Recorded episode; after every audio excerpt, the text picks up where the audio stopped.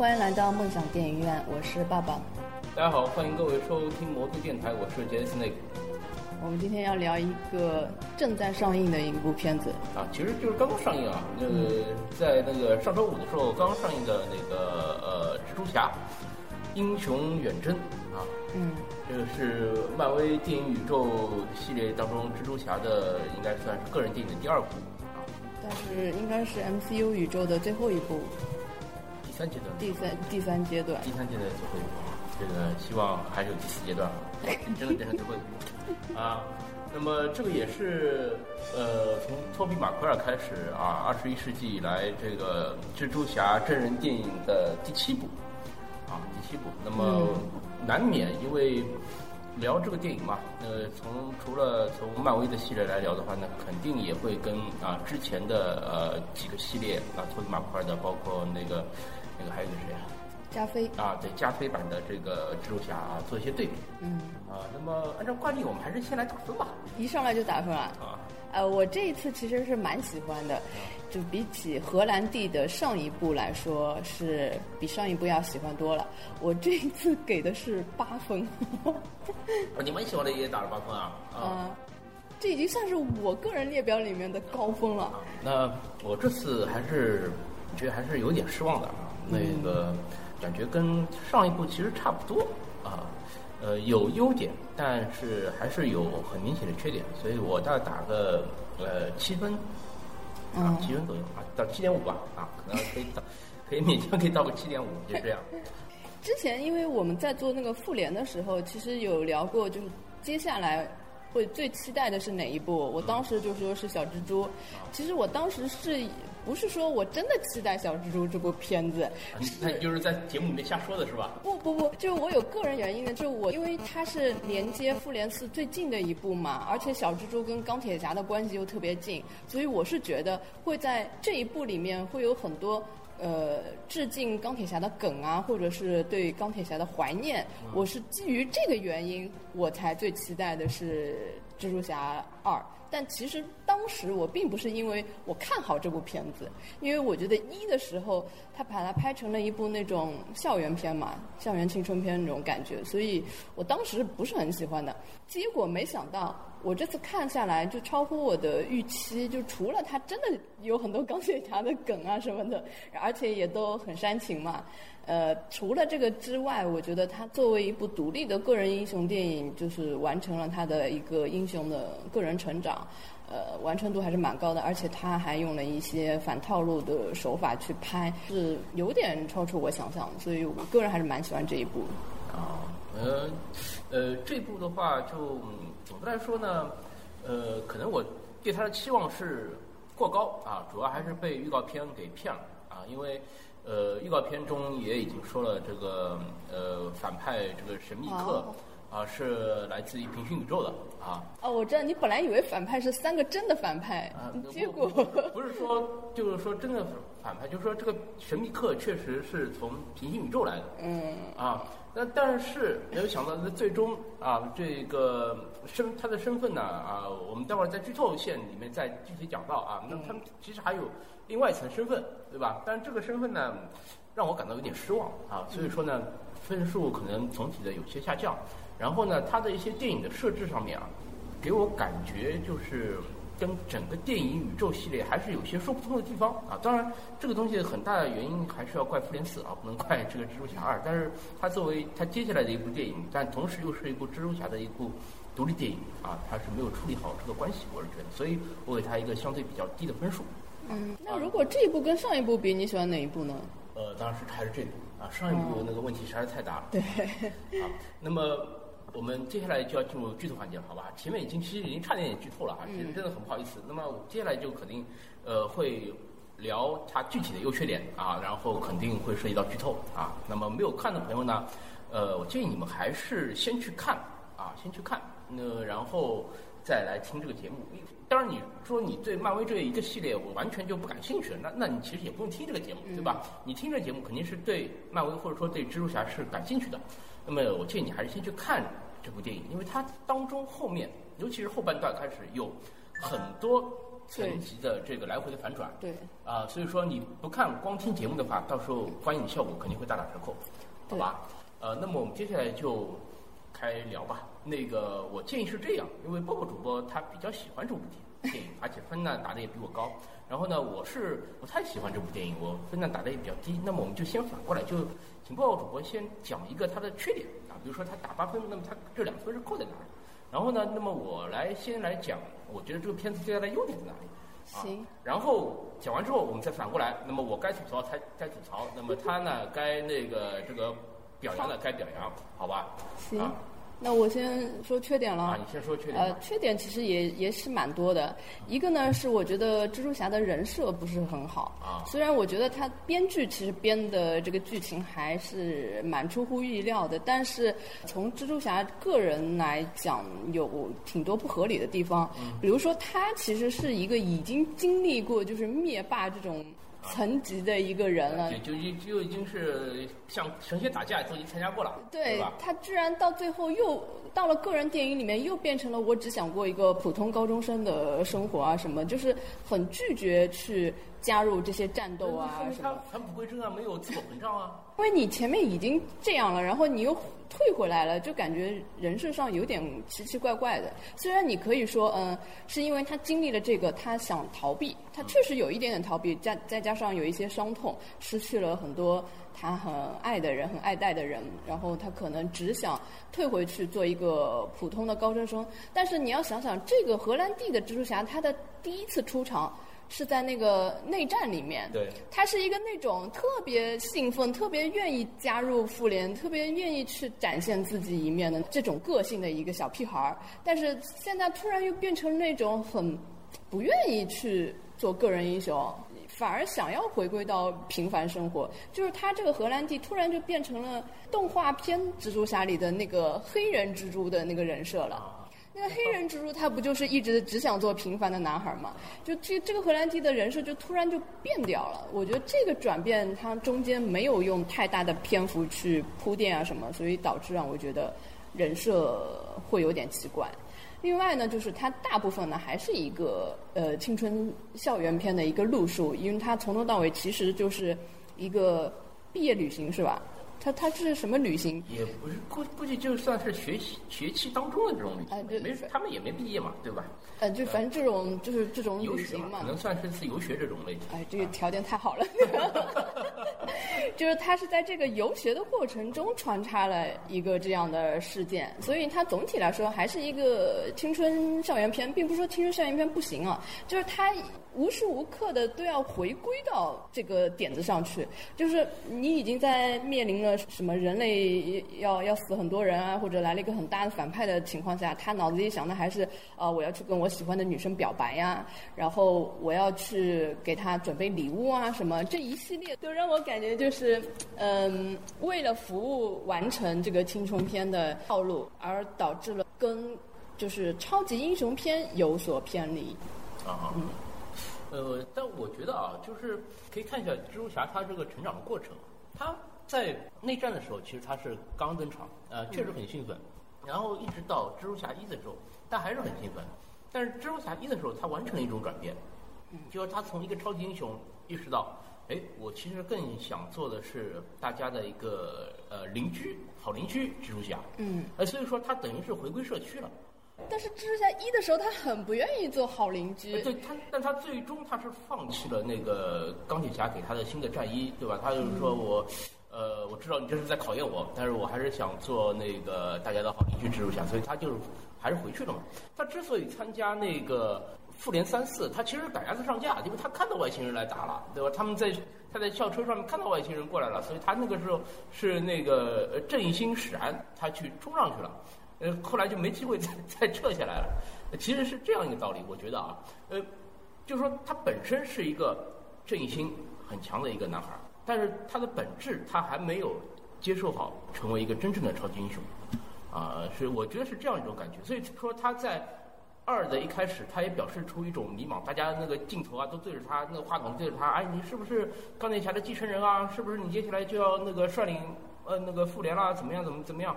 他那时候就是一脸懵逼，一脸惊愕，呃，都没有准备好，呃，我呃不知道啊，呃就就这样了，对吧？其其实就是这样一种状态，就是说他，嗯、等于是有这个能力，但是他没有这个心智去接受这份责任啊，我感觉是这样。啊，当然至于就是说这部片子拍到最后，他有没有完成，或者说有没有解释好这种转变啊，我们待会儿后面再聊。嗯啊，那么我来聊一下它，呃，给我感觉的优点吧。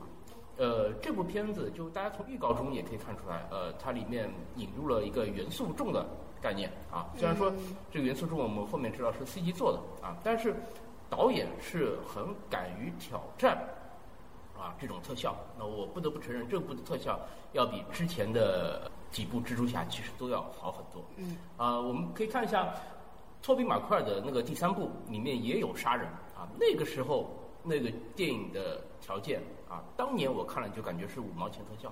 其实托比马奎尔的蜘蛛侠会后面就等于是拍不下去了，或者说是没有再有钱去投资他拍了。我觉得很大的一个原因就是三的这一个败笔，因为当时的条件还不足以很好的呈现杀人这个效果，啊，事实证明他这个成片出来的这个效果也确实很糟糕，啊，但是现在不一样，现在这个这次的导演他再次挑战这种以元素形态呈现出来的这种啊怪兽的这种形象，啊，这个效果确实是比以前要惊艳很多很多。嗯啊，而且这东西确实很难拍，因为它没有一个实质的形态。你说蜘蛛侠，他打一个物理的敌人，他哪怕是对付像呃呃像那个灭霸、像绿巨人这样的对手啊，他用蜘蛛丝，他可以搞出很多套路来。但这种没有实在形体的啊，尤其像那个那个那个那个那个那个那个，哎呀，我老是忘了。加菲，啊，我老是忘记他是干什么。加菲他跟那个电人对抗，其实也很没有很好的这个控制好场面的一个把握，导致第二部其实有口碑差也是差在这里啊。所以说，蜘蛛侠对付没有形体、没有实际形体的这些敌人是很难的，要拍好也是很难啊。但是这一部里面呢，导演用了一些很巧妙的手法啊，还是拍出了一些惊艳的效果。呃，这个是让我感到比较好的地方。另外一个地方就是之后反转了之后，呃，神秘客他的一个呃所谓的超能力吧，是用这个幻象来呃跟敌人对抗，因为他本身没有超能力，他这个制造各种的幻象。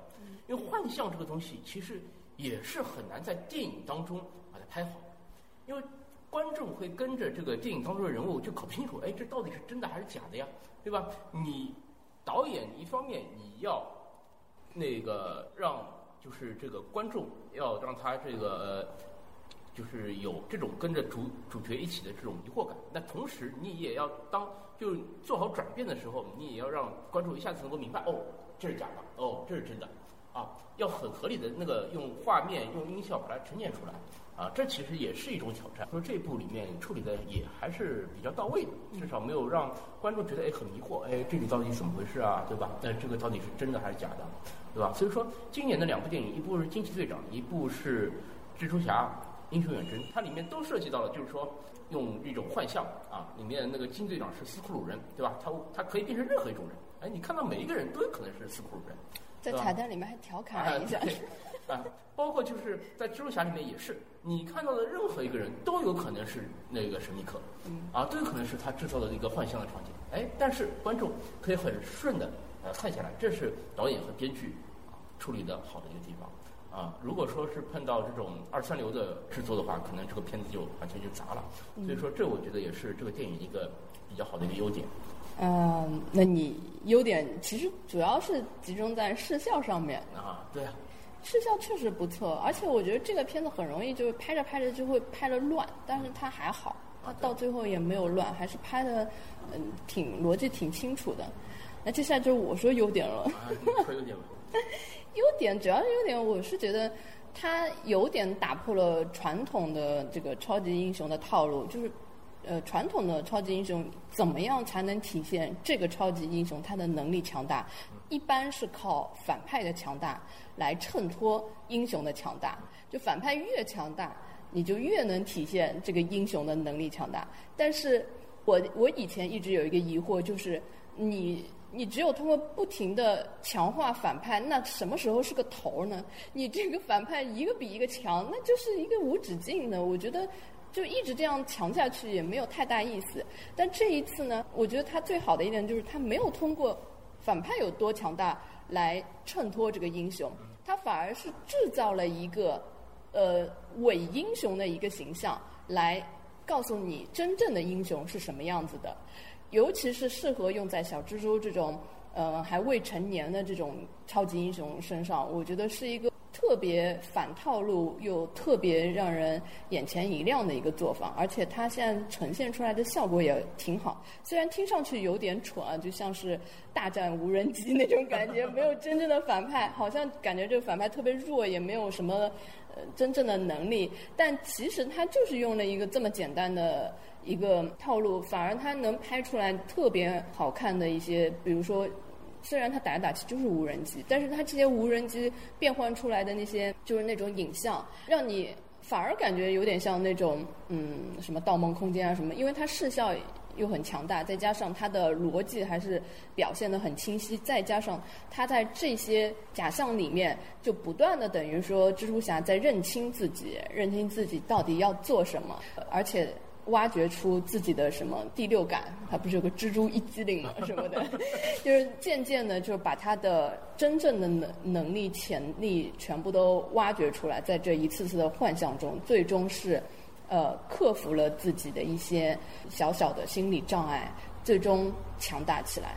就是通过这个制造假英雄衬托真英雄的这种做法，我觉得是挺好的。而且这里面我觉得范威他还挺大胆的，就是有点。自嘲的意味在里面，他其实告诉你了一个超级英雄是怎么制造出来的。只要有什么，呃，披风，手上会发点闪电，能飞，然后在世人的面前展示你很强，而且反派就是破坏力越强，人家就越认可你这个超级英雄拯救地球的这个英雄伟岸身影嘛。就他有点在自嘲的那种感觉，就是英雄是可以很容易的就造出来的。然后你真正有实力的人，可能如果说你没有一些噱头，就没有人会关注到你。我觉得这里面的自嘲还是挺有意思的，因为现在的超级英雄电影它越来越多，就越来越套路化了。到最后不就是通过反派强强强，然后那个斗篷啊什么什么破坏力啊越来越升级。其实他也是在为自己的电影保驾护航，就是说我可以不通过强化反派。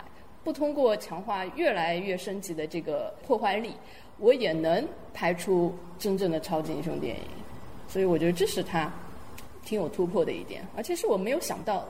就我每次都说，哎呀，漫威的超级电影我不想再看了，结果他诶总会有一些新鲜的东西做出来。因为我是说缺点的啊，因为我觉得这个反派的设置啊，呃，前面我也讲了，我就说肯定会觉得他蠢是吧？他是让我怎么说呢？很失望，因为。呃，在漫画当中，神秘客是反派，所以说电影的预告片一开始把他烘托成一个正面人物形象的时候，呃，我心里面总是会就等一下，就是说，呃，说不定他还是坏人，对吧？那不能全信预告片。啊，那么当电影演到中段的时候，就是这个彼得·巴克要把眼镜给这个呃吉伦·哈尔的时候，我知道啊，多半这个到时候要反转，这肯定是坏人了，对吧？但是没想到啊，他跳出来之后，他说。啊，我们就是一批这个被托尼·史塔克那个解雇的雇员啊，我们现在等于是自成一派啊。那么，怎么又是托尼·斯塔克的遗老遗少？我们看这个，这个就是《蜘蛛侠一》，讲的就是那个被这个托尼·斯塔克等于是呃用合同挤走的一帮子这个回收垃圾的啊工人，嗯，啊他们。最后变成了那个等于是黑帮分子啊，这个倒卖这个外星这个军火的，嗯，啊，那这一步又变成了是这个托尼·斯塔克解雇掉的这个雇员，远远不止呢，还有。钢铁侠三好像也是呃粉转黑，就本来是钢铁侠的粉。啊，对啊，然后包括复联二也是呀，啊，所以所以说那么那么是不是这个到了第三部又是呃本来比如说是钢铁侠的竞争对手啊，钢铁侠现在死掉了，所以说他觉得可以有机会可以抢夺，很有可能，因为你那个 这不是这一部的彩蛋，你发现没有？彩蛋其实是就是那个吉伦哈尔他不是死了之后，他的助手其实也是被钢铁侠开除的那个员工嘛，啊，对啊，他他应该。是呃第三部的 BOSS，我觉得。所以说，那不就也是钢铁侠的？因为我们知道蜘蛛侠他其实作为呃，可以说是漫威的一个漫画的当家的这个超级英雄，它里面有很多有特色的这个反派啊，但是在电影里面就尽是让他给这个钢铁侠来等于是打扫这个垃圾了。好，好像是说那个蜘蛛侠的反派还不归那个漫威。啊，这个这个这当然也有可能啊，因为这个这个合同现在大家谁都没看到过，到底怎么分，对吧？都不知道。嗯，但是这样处理总是让人感觉哎有点不爽。但我觉得挺好，因为我觉得他就是深深的可以制造出来一个反派，他根本不需要利用漫画里的反派人物。那问题是，那你觉得这个无人机这套系统强不强呢？嗯，这就是钢铁侠那时候非常不屑的说，这不就是二购吗？是吧？就就本身就是这种感觉。我不是我不是说幻象那套东西，我就说那套无人机那套防御系统，你觉得强不强呢？还行吧，挺好的。你就有这么就是你可以看到那个就是美队二里面，其实他钢铁侠也给复联造了三架那个航天母舰，对吧？然后要被九日蛇抢走了，啊，最后被毁掉了，对吧？那我看起来觉得这套无人机的系统，那肯定比那套航天母舰要要厉害的多。啊，但是就是这样一套系统，我不说它最终的效果怎么样啊，在在八个月前打灭霸的时候，居然钢铁侠也没有动他一下，我就感觉就很奇怪，你知道吗？所以说，我就担心什么？因为这只是一个影子，以后可能还会有的。哎，这个东西是托尼当年留下来的，有什么东西讲出的时候，就会说，哎，这个东西是托尼当年留下来、留留下来的，怎么样？他准备好的。啊，这样听上去好像是在缅怀钢铁侠，大家也觉得很激动。再反过来想想，那这么好的东西，为什么当年打灭霸的时候你不用呢？不是这个东西打一个一个小小反派可以，打灭霸还是没什么用的呀。这个，这这个这个，当然我们我们不是说完全就纠结这个东西，对吧？这个就没底了，因为谁都没有去那个可以拿实际的这个现实的参照物去把它进行对比，对吧？但是这样。用了之后，就往往会让人就感觉很疑惑，就说你之前明明都准备好了，有这么多好东西，你为什么当时不拿出来，对吧？一直要等你死了之后才被别人挖出来，对吧？这个这个就感觉很郁闷啊！这这是这是我感到的一点。然后第二点呢，就是说他还是最终没有敢把这个平行宇宙这个概念拉出来。嗯。呃，这是让我比较呃特别失望啊，因为。呃，大家也知道，就是说这个灭霸死了之后，其实漫威他一直没有体现出，就是说我们接下来会讲怎样一个故事啊。当然，我不知道他可能还没有想好到底要不要把平行宇宙做出来。他一直是避免，就是说用到平行宇宙啊，或者说是这个多元宇宙啊这种概念啊。但是我们要知道，在这部蜘蛛侠之前，我们其实在去年的年底还看了一部蜘蛛侠。对吧？只要是漫威的这个电影迷，我相信都会看过这部啊。这个奥斯卡最终还获得最佳动画长片的啊，《蜘蛛侠：平行宇宙》。那里面的那里面的那个视觉特效啊，虽然虽然说它是动画片啊，对吧？它呈现出的一个呃这个蜘蛛侠宇宙是怎么样的？那你在这个对比到这一步的话，你就会感觉哎，层次一下子就降低了。那对你的这个观影的体验肯定会减弱。那嗯，主要还是不一样。那个它就是讲平行宇宙、多重宇宙。但这个它其实就是一个谎言呀，其实这到最后还是没有把它这个概念确认下来。对，因为它这个位置就比较尴尬嘛，因为怎么说呢？它前面有复联四，嗯，啊，同系列的它里面有那个蜘蛛侠平行宇宙，对吧？从这个事件的这个大小的性质上上来说，这部其实是最低的，啊，包括就说涉及到这整个这个故事宇宙的这个拓展上来说，它也是最小的。跟一比起来已经大多了，因为它的定位本来就是一个青春向的超级英雄，然后第一部它完全就是一个校园剧，第二部我已经觉得格局稍微大一点了，主要是因为它跟复联四无缝链接嘛，尤其是开头的那部分，其实它把复联四的一些后续的事情交代了一下，就是那些突然消失的人回来。这就是让我感觉到更加不爽的一个地方了，啊，因为复联四里面他毕竟没有直接交代，就是说这些人当浩克呃或者说是那个这个布鲁斯班纳他打那个响指把这些人招回来的时候是怎么样的状态？然后在这部电影里面他体现出来的，就是当年你在哪里消失的，你现在又在哪里又出现了？嗯，啊是这个概念吗？就在体育场消失的那些人在体育场上面又出现了，对，是这样。那么如果说当时是坐在飞机上消失的人。那他们该怎么办？就在飞机上出现呗。那要是没有飞机了呢？那个时候，那那个在别的一架飞机上，那时候那时候那个航班那个高空上面就没有飞机呢，你想过吗？他回来的那个点一定是同一时间回来的那个点吗？嗯，至少他在这部电影当中讲的就是这样，至少拍出来就是这样。所以说这个东西是我在看《复联四》之前就想过的，因为我当时一直以为这些人肯定会回来，对吧？他们回来的点可能就是灭霸打完响指之后，啊，他们就又回来了啊。但是《复联四》结果没有这样拍，他们是五年之后再回来的。那么会存在就是我之前跟你也讨论过的，就是可能这个男的已经跟小姨子结婚了，对呀对呀，对吧？然后然后他老婆又回来了，这回就回答你了，这种狗血的剧情，对吧？呃，这种也就算了，对吧？那会有会有很多情况，比如说一架飞机上面机长突然消失了，然后飞机坠毁了，那么那些没有消失的人，然后跟着飞机坠毁死掉的那些人怎么办？他们就真的全部都死掉了，因为你打响指回来的也是变灰的那些人。对吧？没有变灰的人就跟着飞机一起掉了，死掉了。所以说，总是会有悲剧产生。你你这不能考虑的太细，真没办法考虑进去。所以说，就是说白了，我就是一直对复联四是五年以后这个设定是比较纠结的。当然，我们这个会可以放在后面再说。啊，我接着说它的缺点啊。嗯。再一个缺点就是，就像你刚才说的，它还是一个校园剧的一个格式。唯一的亮点呢，就是说它是七部真人电影当中。好像我印象里应该是第一部主战场不在纽约的一个故事。嗯。之前的蜘蛛侠，它主战场永远是在纽约。哦，你说蜘蛛侠系列是吧？对。嗯。呃，这一部等于是到欧洲去兜了一圈儿，对吧？那个威尼斯、布拉格、柏林、荷兰不算的话，还有伦敦，对吧？呃，基本上是在欧洲这个范围里面兜了。那么蜘蛛侠终于出来了，然后但是呢，他这个背景是一个游学的背景，然后他想追一个女孩子。MJ 这个设定，我就感觉很牵强。牵强在哪儿？就是说，他一开始说根本就没有喜欢这个彼得·帕克。他说：“我看你只不过是因为我感觉你是蜘蛛侠，所以我就一直盯着你。”他不是说他是撒谎吗？啊，对啊，这个时候你就你就分不清了，他到底是喜欢还是不喜欢？喜欢的呀。那从哪里看出来呢？哎，这个随便看看就看出来了，好吗？不需要他去讲，就是平时。从眼神啊、互动啊什么就能看得出来，他是喜欢彼得·帕克的呀。我是没有看出来。哎，这个就是男生跟女生的敏感不一样吧？请抱抱主播作为女生来稍微解释一下，好吧？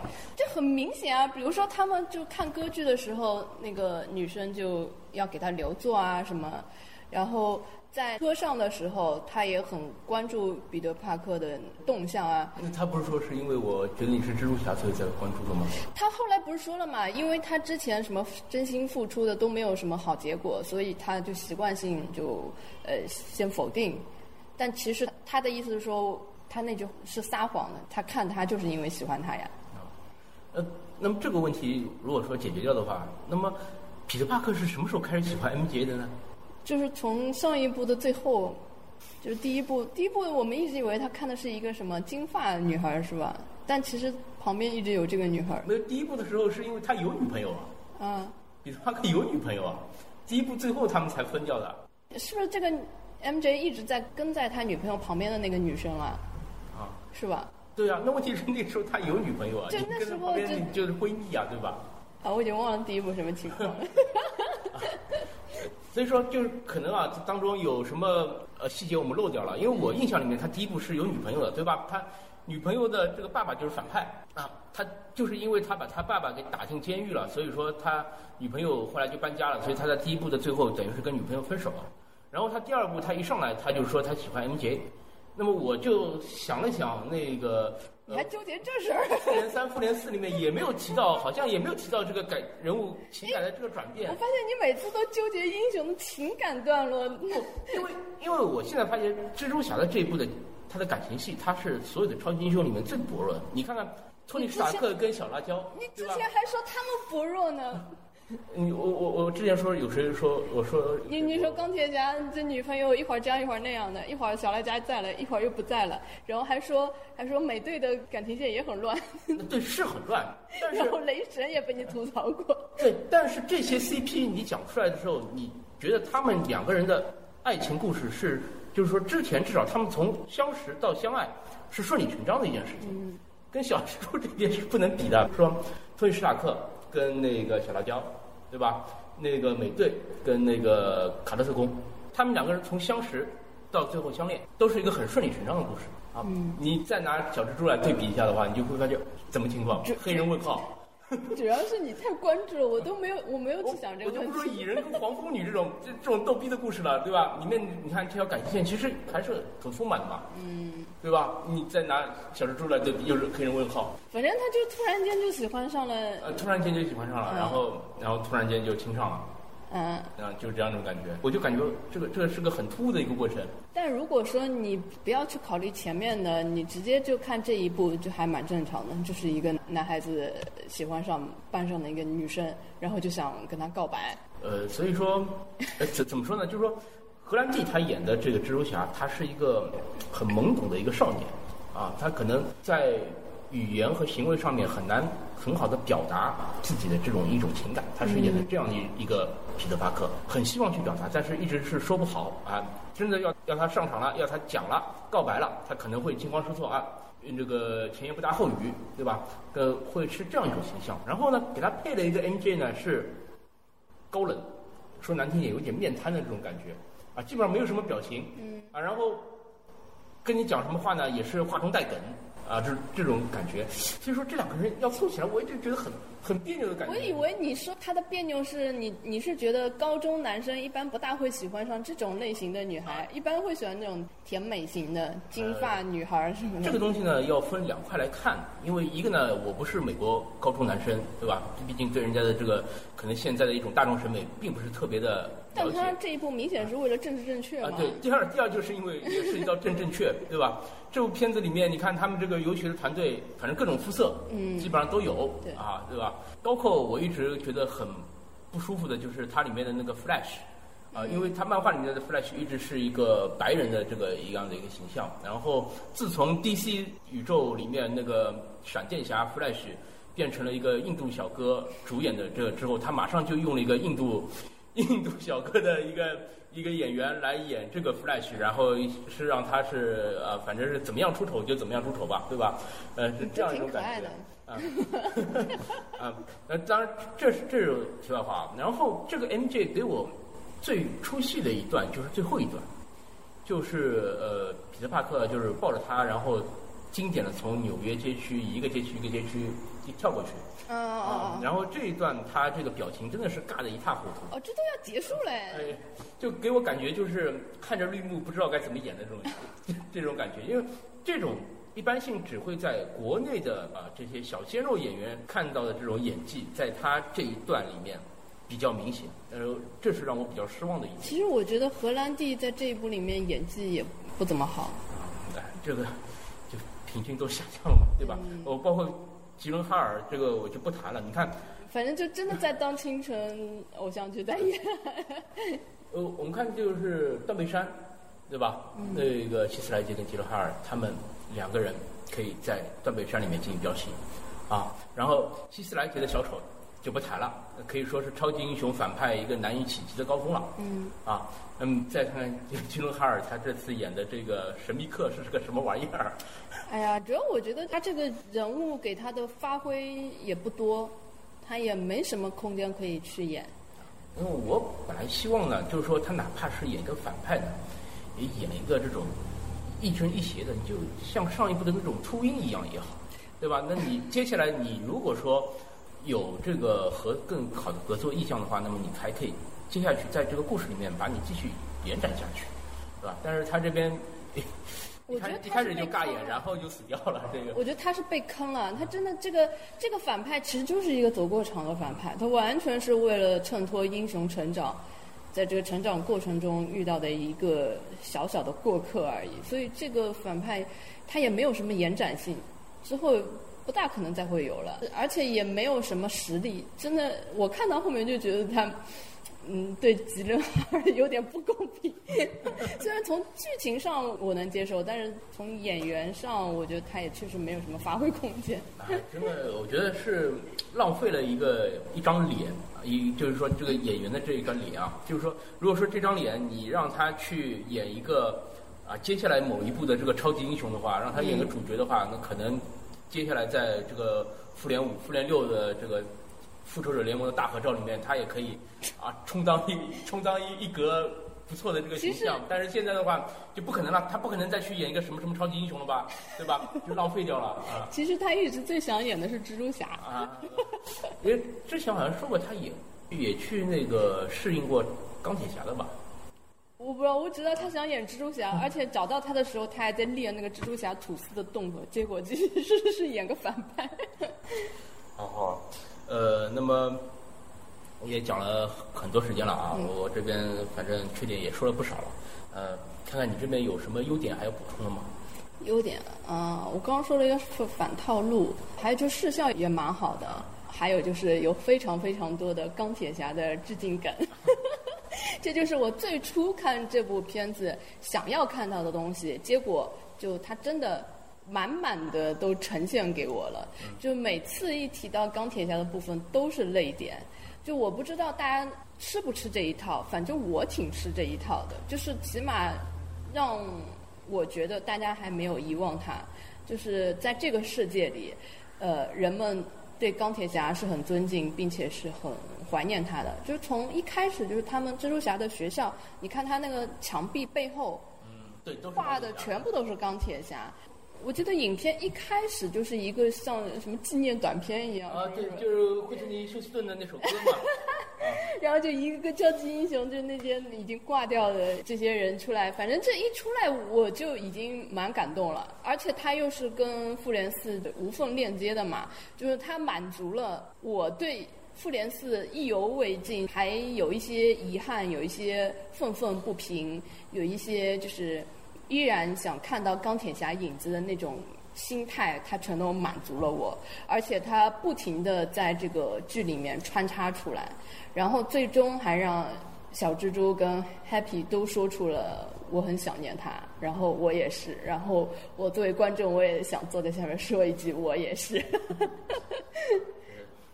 我必须从吐槽的这个身份来来来来讲这一段啊，因为自从上次录了这个复联四的节目之后，啊，包括主播就已经把我打上了这个钢黑的这个钢印啊。不是，我是所有的听众把你打上这个钢印。对，所以说这部片子看了之后，第一感觉就是可以，也可以叫做我的干爹钢铁侠。我一开始因为他这个片头出来的时候，我是很期待像。第一部一样，他会出那个哒哒哒哒哒哒那个主题的，结果不是，是会这就是那个什么 I'll be always love you 这首歌。哎呀，他是接在复联四后面的那这一步，你应该理解他。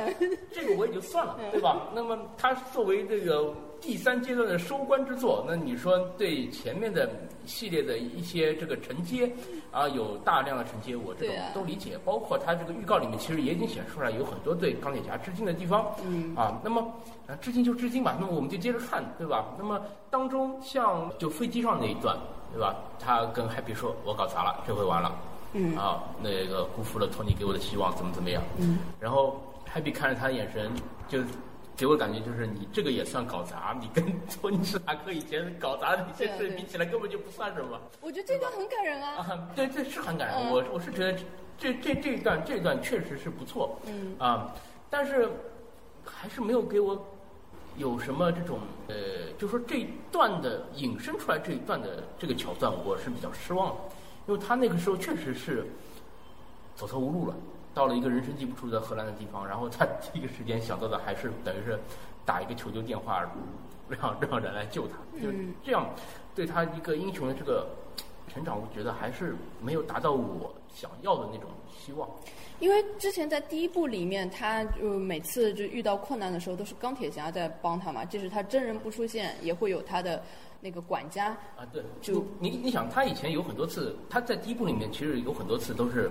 求钢铁侠来帮他，对对吧？钢铁侠有几次可能就是派了盔甲过来，嗯，或者呃，当然有那个就救船的那一段，他是自己本人过来了，嗯，啊，对吧？那么一直到最后，他完成那个转变，就是说我发现有问题了，但是我没有叫钢铁侠，然后他独自对付那个秃鹰，把秃鹰给打败了，嗯，啊，这是完成他一个英雄的转变。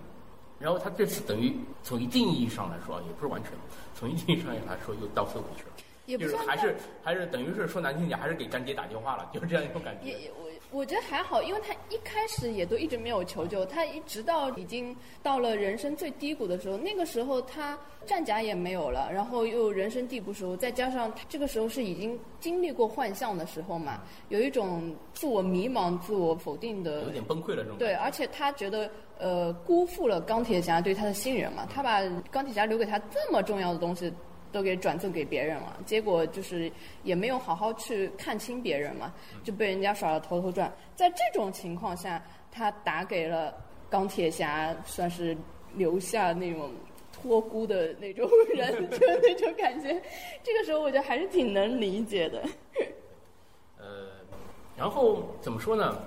我感觉就是说，就是后面那一段飞机上那一段最精彩的部分，在预告片里面就放掉。我本来想希望这一段里面有能有一个，就是镜头上的一个更加多的这种升华的，但是结果给我感觉就是最最让我想起钢铁侠，就是他在看那个手上有一个那个虚拟成像的一个东西，他在做那个铠甲嘛，嗯。然后 Happy 看他的时候，一下子就等于是看入神了，然后他回过来说怎么了，然后 Happy 说啊，你负责制服，我负责音乐，啊，就这一段其实是两个人共同缅怀钢铁侠，这是等于最高潮的一段，嗯然后这一段把它剪到预告片里面，就等于已经放掉了。我本来想希望可以看到更加多，或者说所以是这你不要看预告片。更加深层次的一些东西，但是没有。所以说这一段虽然说我也很感动，但是感给我感觉就是嗖嗖，没有没有惊喜了。就是你说的这一段我也有感觉，就是我我我不是说不够，我是觉得他这一段他说我来放音乐，结果就真的放了一段音乐，啊我觉得这个时候应该不要音乐是最好的。啊，就是让我投入进去嘛，然后这个时候来了一段还挺轻快的那种音乐，呃，就这就是很欢快。的嘛，这这这是这是这是 Happy 他自己比较喜欢的音乐。你可以看到钢铁侠二就就这样一种风格嘛，就是我觉得这个时候就不要加配乐会比较好。啊，关键小蜘蛛他听了这音乐之后还说错，他说这是齐柏林飞艇的，让这个 Happy 这个很尬，就是啊，对，所以说这个预告片，所以说也是有利有弊吧。虽然说它里面有很多假镜头，比如说它纽约那一段，我本来一直很想，也是很想看的，结果他在正片里面完全就没有啊，就是他打了一帮子那个抢银行还是抢什么的歹徒，然后等纽约警察来说啊，这个烂摊子就交给你了，我要去我要去休假了，对吧？嗯、这段就完全就被剪掉了。那么，所以说我感觉啊，就是从呃电影的剪辑上面来说，也可能是剧组故意的，也有可能是啊、最后成片长度的一个考虑啊，就把这段给剪掉了。然后我感觉，他可能就是为了预告片拍的，他没想要放到正片我估。计他以前他肯定也拍过很多类似的这种素材，然后有的呢想剪辑正片呢，可能觉得故事叙述上面可能太冗长啊，怎么样的，就把它剪掉了。我觉得还是这样，呃，但是整个故事给我感觉，你说第三阶段收尾吧，啊，差不多可以算收尾了。嗯，呃，但是没有，就是说开启第四阶段，这是让我感觉比较失望的。他在彩蛋里面有有交代了一点。这个这个我们可以后面具体聊彩蛋的时候再具体说啊。嗯。呃，就是说总的来说呢，就是包括就是里面的那个呃福瑞局长啊，因为我们一直到最后的彩蛋才知道他其实不是福瑞本人嗯，啊，所以说，但当中的那个观影的过程中。给我的观影感觉很差，因为这个福瑞给我的感觉就是他很 low，对，就跟以前的福瑞不一样。以前的福瑞他是一种，你就根本就这种深不可测的这种感觉。嗯。啊，除了惊奇队长里面，那那那时候他还不是局长，对吧？之后在复联的整个系列里面，他是他作为局长出现的时候，你一直给他给人的感觉就是深不可测，一切都是在他的运筹帷幄当中，哪怕就是他被灭霸打成灰的那一刻，他都可以叫叫来那个强力的元首，嗯，对吧？就这样一种感觉。然后在这个里面，等于是被这个神秘客也是玩进去了。所以一定要看彩蛋啊！所以说，所以说这个就是说，在正片的观影过程当中，给我的一个感觉就是很差，就是你这个福瑞怎么会一下子变得这么 low，对吧？当然那个时候没有想到他可能这个福瑞也是假的，对吧？这个这个没看过彩蛋，真的肯定肯定想不到。嗯嗯，所以说这个观影过程当中会觉得很差，就觉得这个福瑞的人设有点崩，有点跟之前的就匹配不上。那么整体的这个观影感觉是差的。当然，你最后是找不回来了。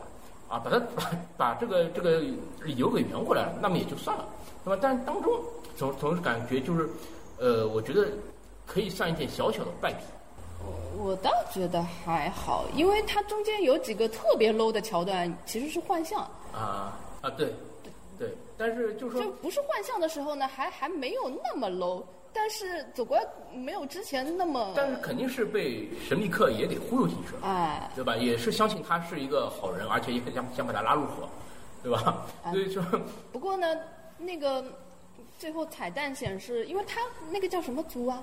呃，斯库鲁人啊，斯库鲁人他本身在军队里面的那个设定也是有点中二的啊，有那点逗种，逼的，对对对啊对对。啊，这个我们可以在呃，或者我们现在就开始讲，就直接讲嗯，后续包括包括彩蛋，包括后续我们有两个彩蛋，一个彩蛋是主要交代了蜘蛛侠个人电影的后续，对，反正先是秀恩爱嘛，也接着秀恩爱。嗯，秀完之后就是讲那个吉隆哈尔等于最后临死前还留了一手，拍了一段幻象，说是蜘蛛侠击了伦敦，然后说是蜘蛛侠杀了他本人啊。就但这段了那个幻象不一定是吉伦哈尔拍的，有可能是他的那个助手搞的一个幻象。啊，这个反正也不管了，这个嗯吉伦哈尔背这个锅肯定也不也不会觉得太亏的啊。这个呃，反正也是他们这伙人干的嘛，啊，对？就是有可能下一步的 BOSS 就是这个人嘛。啊，这边呢，我可以呃，就是稍微介绍一下，就是国内的片长是一百二十七分钟，然后在国外的片长是一百二十九分钟。那么据官方的介绍呢，说这两分钟其实没有剪，是把后面的字幕的速度给加快了，所以少了两分钟。呃，但是呢，也有就是网友在这个网上面反映啊，他们在日本看的，日本的这个第一个彩蛋呢，跟国内的还是有些长度上的区别。日本的那个彩蛋是杰克·吉伦哈尔说那个蜘蛛侠的真实身份是鼻，然后信号就断了，咔断了。嗯，啊，就等于他差点要说彼得帕克的时候，就突然就断了，然后突然信号又好了，他说彼得帕克，然后贴了彼得帕克那张照片，这个时候镜头才转回去，是彼得帕克是蜘蛛侠一脸懵逼和震惊的样子。可是贴这有什么意义呢？呃，那那因为这段我也没有看到过实际的影像，我也是在国内看的，没在日本去看，对吧？呃，也不知道真伪，那大家之后可以稍微验证一下。那么国内可能跟国外的彩蛋还是有一点区别，我估计还是送审前后啊，估计这个片方还是有过一些剪辑啊。其实这个故事可以可以这边可以假设一下啊，就是说接下来蜘蛛侠三会怎么拍，因为肯定大家都会知道啊、至少都会猜测这个这段东西是真的啊。那么彼得帕克就是蜘蛛侠，而且蜘蛛侠是坏人，对吧？那么接下来故事可能会围绕这一个来开展。对啊，第第三部肯定是因为他的身份已经曝光了嘛，就是他现实生活中的人肯定会被揪出来，然后先是引发群众的不满。我觉得依然是一个英雄成长的故事，就是从你被怀疑，然后怎么自证清白，最后证明自己是真正的英雄。很有可能就第三部的最最结尾是他像钢铁侠一样跟世人告知我就是钢呃我就是蜘蛛侠，因为，呃，就在第二部的一开始，就是我前面讲到，就是大家都在问他你是不是钢铁侠继承人啊？你是不是要接下来要那个率领复联啊？怎么怎么样的时候，他是一种很惊慌失措，对他没完全做好准备。完全不知道该怎么回答的一种状态。所以我当时看到这一幕的时候，我在想，他到电影的结尾会不会像致敬钢铁侠一样的，跟世人说。啊，我然后加八个就跟世人说，我就本来以为他他不是啊有有一段那个梅姨跟 Happy 在跟他讲他啊们的关系的时候，蜘蛛侠说了那个什么，我我本来一直不想让人家知道我的身份什么什么的，我以为这个时候他要揭示我就是什么什么，结结果不结果也是。没有。那么就是说这一段啊，会不会放到第三部啊？这个是很比较期待的而且当大众知道他的身份的同时，肯定也有反派啊，那些超级反派知道了蜘蛛侠他到底是谁。嗯啊，这些人是会找蜘蛛侠麻烦的，真正的一些人。对对吧？可能老百姓也就无所谓你到底是 是怎么样的，对吧？有些人可能甚至觉得不管你是谁，对吧？你就是我好邻居蜘蛛侠。不不，因为他已经有一段蜘蛛侠是变坏了的那个嘛所以对他现实生活中肯定有影响嘛。啊，肯定有影响，但是我相信也有可能人相信他，他就是好人，对吧？你再怎么样，你平常扶过我过马路了，对吧？我不相信你会去干那种坏事儿，呃，肯定会有这样的人，对吧？也会有人觉得啊，你你的这个人英雄人设就是呃崩塌了，对吧？你就是个坏人，怎么怎么样？那么，那个那个肯定会很出很很有意思，就是很讨厌彼得帕克，但又很崇拜蜘蛛蜘蛛侠的那个。那个那个 Flash 是吧？他在他的第三部里面肯定会很出彩。呃，这个这个这这这个反正作为笑点啊，这个到时候肯定会有。然后关键是呃第三部里面到底会有怎么样的一个一些反叛啊？他知道了或者说已经深度的怀疑彼得帕克就是蜘蛛侠的时候会来怎么样他找他麻烦，对吧？这个是我比较期待的。然后。呃，第二个彩蛋呢是啊透露了，就是说其实整部电影里面啊，福瑞局长不是他本人，包括那个希尔特工也不是希尔特工本人啊，都是斯库鲁人扮的啊。真正的福瑞局长在外太空度假啊。呃，那么他这个彩蛋呢，老实说也没有给我多大的震撼。但有可能他这个彩蛋揭示的是金队的那个接下来的，但是但是也没有，为为什么啊？首先他是找补了，就是为什么电影正片里面这个福瑞局长给人有点 low 的这种感觉，就是被人被人会被人算计的这种感觉啊，因为他不是福瑞本人啊。那么还还是一个笑点，因为他说我在他们面前我都不敢变身了，搞得像真的一样。对，所以所以所以说这个这个是找补回来了，那么情有可原，对吧？那我也就理解了。嗯啊，那么。然后就是到了外太空，福瑞这边呢，呃，他展示了整个控制台全部都是斯库鲁人。嗯。啊，那么这个可能是漫画中，因为他之后又建立了那个天剑局，啊，神盾局没有了之后，他建了一个叫天剑局，是专门处理地球跟外星人事务的一个一个一个组织。那么这可能就是，呃，接下来可能会引入就是天剑局这个概念。那么它其实镜头再往远拉的时候是一个悬窗。啊，这个飞船的舷窗，然后有一个外太空的一个场景。我本来想，哎，那会不会看到军队啊，或者说看到一些什么标志性的东西啊？啊，没有，然后就结束了。这不会，先不会透露太多。所以说，这个这个还是有点小小失望的，因为本来呢，这个片方也是宣传的很好，说这个彩蛋，尤其是第二个彩蛋，会让你们感到特别惊喜。已经很好了，你 你你看那个漫威近两年的这个彩蛋啊，全都是什么彩蛋？等了半天，什么东西都没有。当然。这个彩蛋我不得不承认，要比蜘蛛侠一的第二个彩蛋要好很多。第第一个蜘蛛侠一的第二个彩蛋是什么？是美队过来又对你说叫要耐心啊，怎么样的这个一段东西，对吧？不止，我记得反正有好多年了，就是最后的彩蛋都什么东西，一点信息量都没有。这个已经算是回归到头两年复联一、复联二，就是那时候彩蛋信息量非常大的。我已经感觉已经回归了一些了。其实也还好啊，我觉得。前两年，尤其是铺那个灭霸线跟无限宝石，那个时候是确实很惊喜。对。啊，基本上你正片不用看，你就看彩蛋就可以了，你就基本上就可以把故事给延下去了。我就感觉，但是这两部呢，呃，怎么说呢？最近彩蛋结合正片，我总感觉还是在给第三阶段做一个收尾，所以第四阶段的一个，就是说它做好了承上，嗯，但是起下呢还是少了一点，啊，呃，这也没有办法，因为。漫威他自己也说，就是说，在今年的八月二十四日，啊，在美国是迪二三，好像是叫这个名字吧，是反正也是一次漫展上面，他们会，呃，比较详细的公布第四阶段到底会有哪些电影啊，会怎么样一个安排。那么可能就是说，也就是说，在这之前，呃，包括电影里面也会比较保密啊，也有没有透露更加多的细节，因为毕竟。复联四本身啊是要重映版，我们现在还没看啊，但是它本身是没有彩蛋的啊，就是说没有剧情彩蛋的，对吧？然后呃，蜘蛛侠的彩蛋大家也都应该也都看了，对吧？也就这么两个，呃，你说对接下来的故事有什么猜测吧？很少很少，因为大概的感觉就是说斯库鲁人，因为提起斯库鲁人就讲到了漫威大事件里面有一个秘密战争，那么因为漫威的漫画里面斯库鲁人是反派。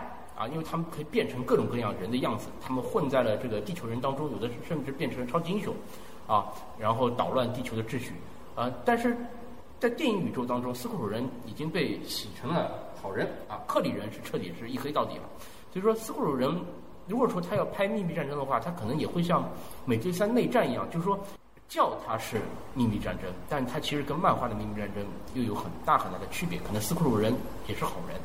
啊，但是他通过这种变身啊什么样，最后打败了这个敌人的阴谋，也有可能，啊，也有可能。但是这个呢，就看他接下来怎么编了。而且另外一个细节就是在奇异博士里面就讲到，就是整个法师协会有三个基地，一个在纽约，一个在香港，还有一个在伦敦。那么这次在伦敦，说伦敦大桥这边出了这么大的事情，应该也算蛮大了，对吧？也有这么多老百姓。伤亡，那么这个法师协会包括奇异博士他也没有登场啊，那么可能就是像贾福瑞队长说的一样，真的是在忙别的事情。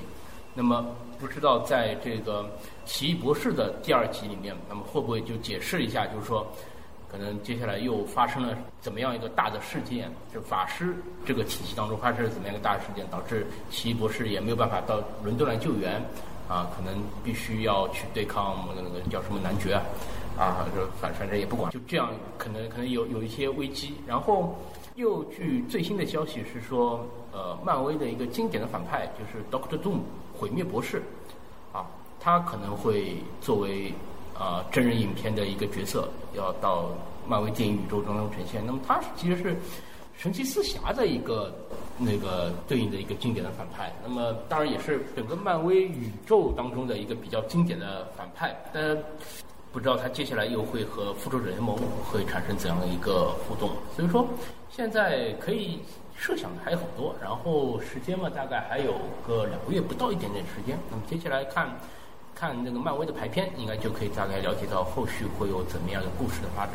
嗯，现在这还太早，因为他如果要铺的话，他肯定先要把单独系列先全都铺开来再说嘛，然后铺到后面才可能会有可能是可以连在一起。现在小蜘蛛才刚刚结束上一阶段的，等于。你要看他的下一步会不会引入那个其他的东西，或者是说会不会奇异博士才是开下一个宇宙的第一步呢？我觉得其实下一步很关键，尤其是明年的明年的一部，我不知道会放在几月份。嗯。那一般来说，漫威可能一年里面最主打的一部是在五月份的这一部，包括复联四、复联三都是在这个时间段里面。那么关键是看这个时间段的这一部到底是谁，呃，能不能把这个头开好？因为之前的故事基本上已经告一段落了。那接下来我不说他从头开始嘛，那至少也是一个重新培养一个观众的一个过程，啊，还是蛮关键的。难呐，道路艰难。不知道他接下来会怎么拍了，而且老的英雄的故事要继续，其实大家肯定也会关心，希望有更多的新的英雄加进来。啊，包括听说基努里维斯也要加入到漫威电影宇宙当中，我不知道他最后会演怎么样的角色。其实我本来是挺希望他演奇异博士的。啊，奇异博士现在我还是挺满意的。我是觉得接下来你说要最期待的，可能就是奇异博士二了。而且这这一次就是蜘蛛侠里面那个神秘客刚刚出来的时候，我以为他是魔法系的。啊。因为他用的是什么绿颜色的光啊什么？对啊，就就你连他是到底他的超能力到底是什么都搞不清楚。啊，他就是没超能力啊，所以就结果就全都是假的，这个哎真的是让人很失望。但我就觉得这个设定很有意思啊，就挺反套路的嘛。未必每次反派就真的要有超能力或者真的特别强什么的，我觉得也没有必要每次都是这样。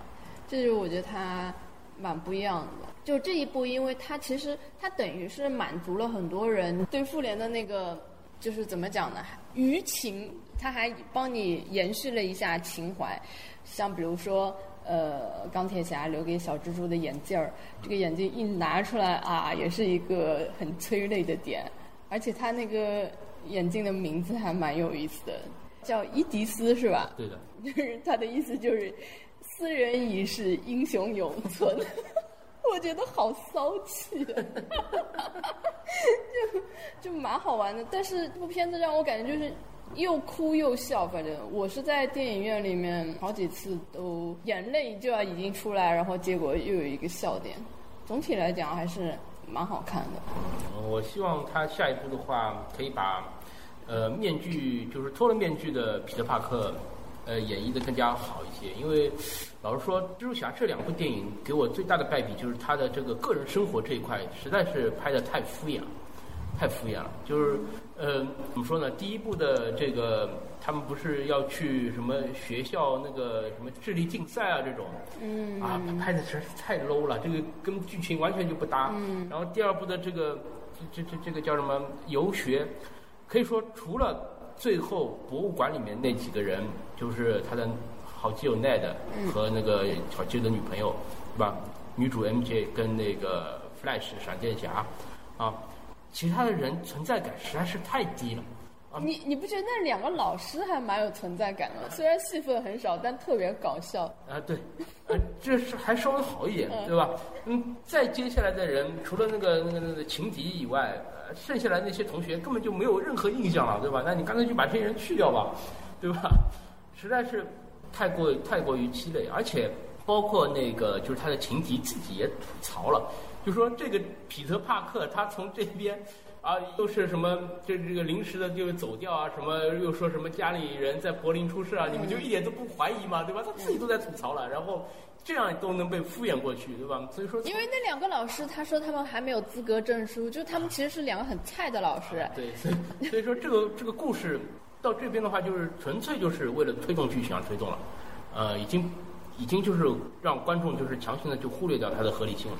那我觉得，呃，这样处理，你说校园剧把它这样处理吧，这个也不是说不可以，但总感觉还是差一口气的啊。我希望下一步的话能够更加合情合理一些，啊，尤其是下一步，因为彼得·帕克和蜘蛛侠这两个身份肯定是要重合在一起了，啊，因为大家都开始知道或者怀疑啊，彼得·帕克就是蜘蛛侠，嗯，你怎么样处理好这个关系？那还有一个很关键的问题，就是他反复提到的一点就是。他是不是钢铁侠的接班人？那会不会在第三部里面就是要揭示一个到底谁会成为钢铁侠的接班人这个问题？钢铁侠也不一定要有接班人。但是他已经把这个问题反复在抛出来了，那是不是他想说一下这个问题？其实观众我觉得基本上就公认小蜘蛛就是他接班人，除非你又强行的拉一个人出来说他是钢铁侠二，很很有可能有新的呀。钢铁侠、钢铁小侠。小钢铁侠，因为 Happy 不是说了吗？你永远不可能成为钢铁侠。他的意思是说，虽然他选中你是他唯一没有做错的一个很正确的决定，但你也永远不可能成为钢铁侠。就是他这个问题，他其实本身他可以不用抛出来，不用或者不用反复提，但是他在这一步里面其实提了好多次了。啊，因为这个东西。呃，没有漫画参考性了，因为漫画里面有一版宇宙，我记得是有一个黑人女孩，最后成为了继承了钢铁之心，成为了钢铁侠。嗯。嗯，但是这样一个人物，如果说是在电影宇宙里面也是这样弄的话，那等于是我们要空降一个人物了，对吧？这个我我感觉可能性不是特别的大，包括观众的接受程度也不是特别大，因为你想现在不管是。最后，他有一个新钢铁侠啊，他是男的、女的、黑人、白人、黄人啊，这这种都不管，你你觉得你的接受度会有多少呢？对吧？你肯定会第一感觉，你再怎么都不可能跟那个小罗伯特·唐尼演的托尼·史塔克比的，对吧？肯定会有百分之八十的钢铁侠影迷会这样感觉，对吧？我觉得他找一个小孩儿要比找一个成人要好，接受度高一点。呃，对啊，那所以说他这边肯定也在纠结嘛，而且小孩已经有一个蜘蛛侠了嘛，你再有个小孩，那真的变成小复仇者了嘛？但也不能是男孩。啊，那最后还是找一个黑人小女孩是吧？嗯，那其实啊，其实，呃，在复联四的花絮里面啊，拍过一段，就是说钢铁侠打了响指之后，也进入了复联三里面灭霸进入了那个灵魂空间。哦，就看到他女儿了是吧？对，看到他成长大之后的女儿。那其实这一段我是很想看的。但是他最终没有剪进去，这是让我比较失望的。就不知道重，它不是重映版，不知道会不会有啊？对，也不知道重重映版会不会有啊？因为，因为我一直不喜欢，就是说复联四那个五年之后的这个设定，因为之前的一个漫威电影，它都是根据实际的年份来的，就一八年就是发生了这个复联三的这个故事，然后像那个复联一的故事就是在一二年发生。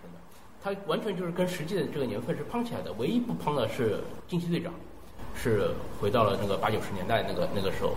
照我的想法，就是这个老鼠什么时候碰这个开关把蚁人放出来，这完全就是剧情上的一个硬设定。你一年也可以，二十年也可以，对吧？但是他试了这个五年，他的这个考虑到底是什么啊？呃，我一直没有特别的想通。照我的想法，你就是一年以后。把蚁人放出来，然后我们在二零一九年的时候把灭霸给干掉，把这些人给救回来。我觉得这个故事上也更加合理，而且一年的时间，他们蜘蛛侠这个高中哪怕是停学一年，都是很合理的一件事。那么这些高中生还可以在校园里面在一起的这样行动。那么现在的话，五年以后等于是强行的解释了这批人全部都变成灰了，对吧？这也是一个其实从灭霸的概率学上面来说是个很不合理的事情。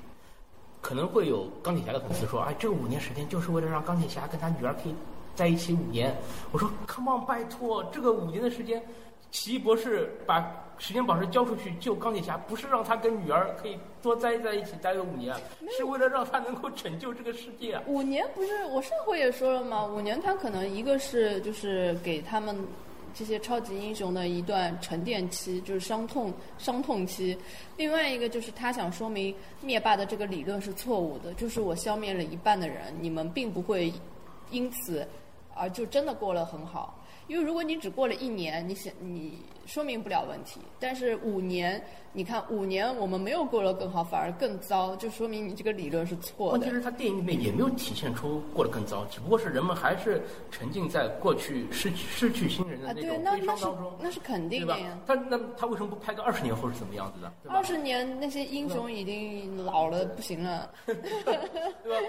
他或者是说五年之后，整个社原来的社会的架构就全部都变掉了，整个世界变成了像呃末世一样的这种啊废土的这种环境。差不多了，你看那一开始的那个镜头，在就是整个城市就是也很荒废呀。啊，所以我觉得他如果说是讲呈现的，也没有花力气去过多的去呈现，就是说这个世界变得特别的糟，会怎么样？给我的感觉真的就是 为了让钢铁侠跟他女儿在一起五年，而且这东西就很很理解不通了，就是说按照。托尼·史塔克这样的一个人设，他有五年的时间，他肯定会想尽一切办法去把这个错误给扳回来。你又回到了这个问题上。对呀，但是他这个电影里面又没有呈现出来，对吧？就讲出就讲他去退休去疗养去了。这个这个，这我觉得，所以说罗素兄弟这边这五年已经是没有灭霸的五年了，你要搞清楚。但是你看，他一有机会，他马上就要想办法把这个。但那五年确实没有灭霸，他想什么办法呀？哦，我觉得钢铁侠不是这样的人，因为那，那就是最简单的一个说法，就是他见到奇异博士，第一句问题就是问这是不是你看到我们胜利的那结局？所以说他这个之前一直是，其实大家都是公认的，这不是一个胜利，就哪怕是灭霸没有了，他们也不认为这是一场胜利的结局。所以说他们一有机会，哪怕钢铁侠一听到，哎，或者说美队一听到，哎，我们可以回到过去，有这个办法。马上就去找钢铁侠，哎，我们可以回到过去啊！你想想办法啊，对吧？钢铁侠嘴上说啊，不行，不能，我们不可能的，这个东西实现不了的。然后晚上洗洗个碗，一想，可以再试试，再试试，哎，试出来了，就有了。那么他之前那几年，你你哪怕就给一个镜头，给一两个一两句台词交代，那我试过这个这个这个这样的办法，但都不成。啊，那么也算你是努力过了，对吧？但他电影里面都没有呈现，这个是罗素兄弟的问题啊，这个不不算不算不算，不不能不能怪。你不要再纠结这个问题了。啊，我希望他这个后面的话啊，那个找不找罗素兄弟另外一回事，就是说这个故事的这个合理性上面还是要多下点功夫，让这个大家可以看的，就是更加感觉舒服一点啊，对吧？你看你过了五年，这个雷神都胖成什么样子？雷神的粉丝都看不下去了，对吧？这个复联的问题就是让他去了，复联都已经结束了。那如果他重映，你还会看吗？应该还会看的。你看，看看那七分钟到底拍了点什么东西。我估计应该就是钢铁侠那一段会放回来的吧。希望能看到钢铁侠那一段啊，然后还有致敬那个斯坦李的桥段。嗯。不知道还会有会不会有别的？